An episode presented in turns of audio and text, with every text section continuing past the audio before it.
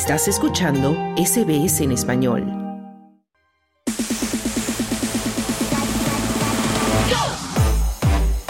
Deportes. Y ya es la una de la tarde con 53 minutos y llegamos a tiempo de deportes y se encuentra con nosotros nuevamente Esther Lozano. Qué historia tan bonita la de Lorenche. sí, es una historia bien bonita, ¿verdad? Espero que los oyentes la hayan disfrutado, tanto como yo disfruté haciéndola. Fantástico, bueno, pero ahora no todo es olenchero, también tenemos deportes en este tiempo de vacaciones. Sí, mira, y hay que contar algo que, bueno, no es una noticia muy buena, pero es que Fútbol Australia se prepara para imponer fuertes sanciones al club Melbourne Victory estos seis días después de que algunos de sus aficionados invadieran violentamente el campo del derby. Fútbol Australia dice que tiene la intención de proporcionar una actualización sobre el club durante el día de hoy, solo 24 horas después de prohibir el acceso al estadio por entre 5 y 20 años a otras ocho personas que invadieron el campo.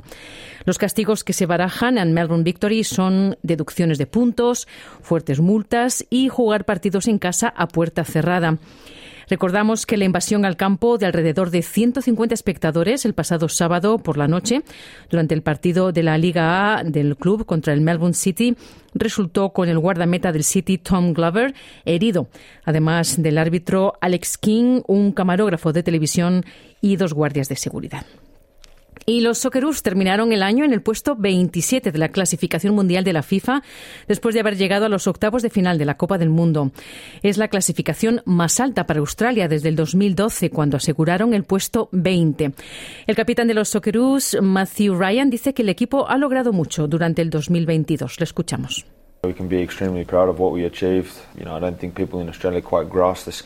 Podemos estar realmente orgullosos de lo que hemos logrado. No creo que la gente en Australia entendiera la escala de lo que hicimos en términos del proceso de clasificación y obviamente en términos de cómo jugamos contra la oposición. Y ya sabes, es probablemente el deporte más global del planeta, decía el capitán de los Socceroos.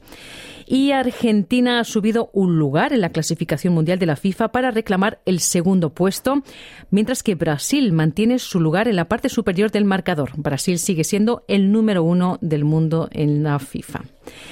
Y seguimos con fútbol europeo. El Manchester City se clasificó para los cuartos de final de la Copa de la Liga Inglesa al vencer al Liverpool, defensor del título, por 3 a 2. Eso fue este jueves en el partido que cerró la cuarta ronda, los octavos de final de la competición. En este primer duelo de gigantes post-mundial, ambas formaciones presentaron formaciones inéditas con numerosos ausentes en ambos lados. La caída del Liverpool en esta ronda se suma a la de otros dos primeras en los días anteriores. El Bournemouth fue derrotado el martes por otro equipo de la Premier League, del Newcastle, por 1 a 0, mientras que el Brighton sufrió el miércoles un resbalón importante al verse superado por el Charlton de la tercera categoría del fútbol inglés por 4 a 3. El Charlton será el único equipo de inferior categoría en los cuartos de final y el sorteo efectuado este mismo jueves le emparejó con el Manchester United. El Manchester City visitará al Southampton, mientras que los otros dos cruces de cuartos serán Newcastle, Leicester y Nottingham Forest contra el Wolverhampton.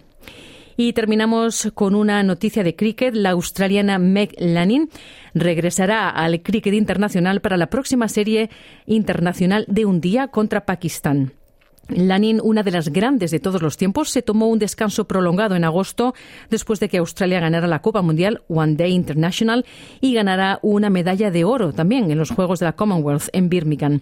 La jugadora de 30 años regresa ahora como capitana pero la vicecapitana Alisa Haley, quien lideró al equipo cuando vencieron a India por 4 a 1 en una serie de 2020 fuera de casa, se perderá la serie de Pakistán después de lastimarse el músculo gemelo derecho. Y hasta aquí los deportes. Dale un like, comparte, comenta. Sigue a SBS Spanish en Facebook.